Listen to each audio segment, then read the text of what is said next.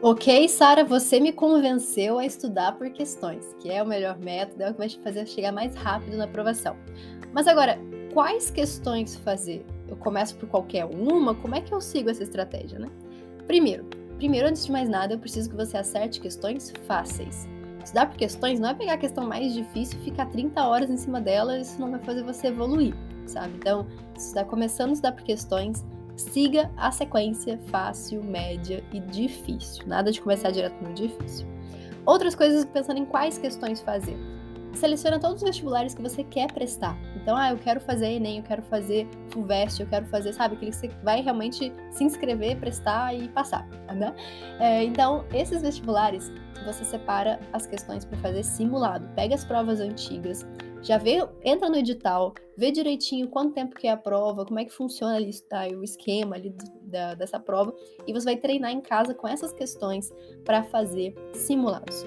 E as outras questões das outras bancas, a gente também pode usar, inclusive é maravilhoso a gente usar, para a gente poder fazer questões que vão ajudar, inclusive, nos outros vestibulares. Então, por exemplo, ah, Sara, eu não vou fazer o ERG, por exemplo você pode usar sim as questões da UERJ, porque elas vão te dar tanto uma base de conhecimento, como um outro modelo de questão que também pode cair nos outros vestibulares, etc, etc.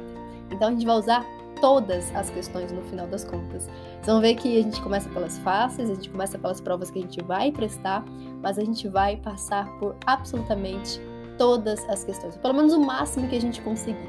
Então eu vejo que quem faz e corrige todas as provas, todas as bancas e vai a fundo em cada uma delas, evoluindo, né? Então, indo das fáceis, indo para as médias, pegando até as questões mais difíceis desses vestibulares, pode ter certeza que a aprovação vai chegar muito, muito, muito mais rápido. Porque aí, qualquer questão que cair na sua prova do Enem esse ano, seja ela fácil, média, difícil, seja ela inédita ou uma questão mais, né, mais, mais recorrente, não importa. Você vai conseguir ser capaz de acertar qualquer tipo de questão. E por isso que no treinamento nós estudamos por qualquer tipo de questão.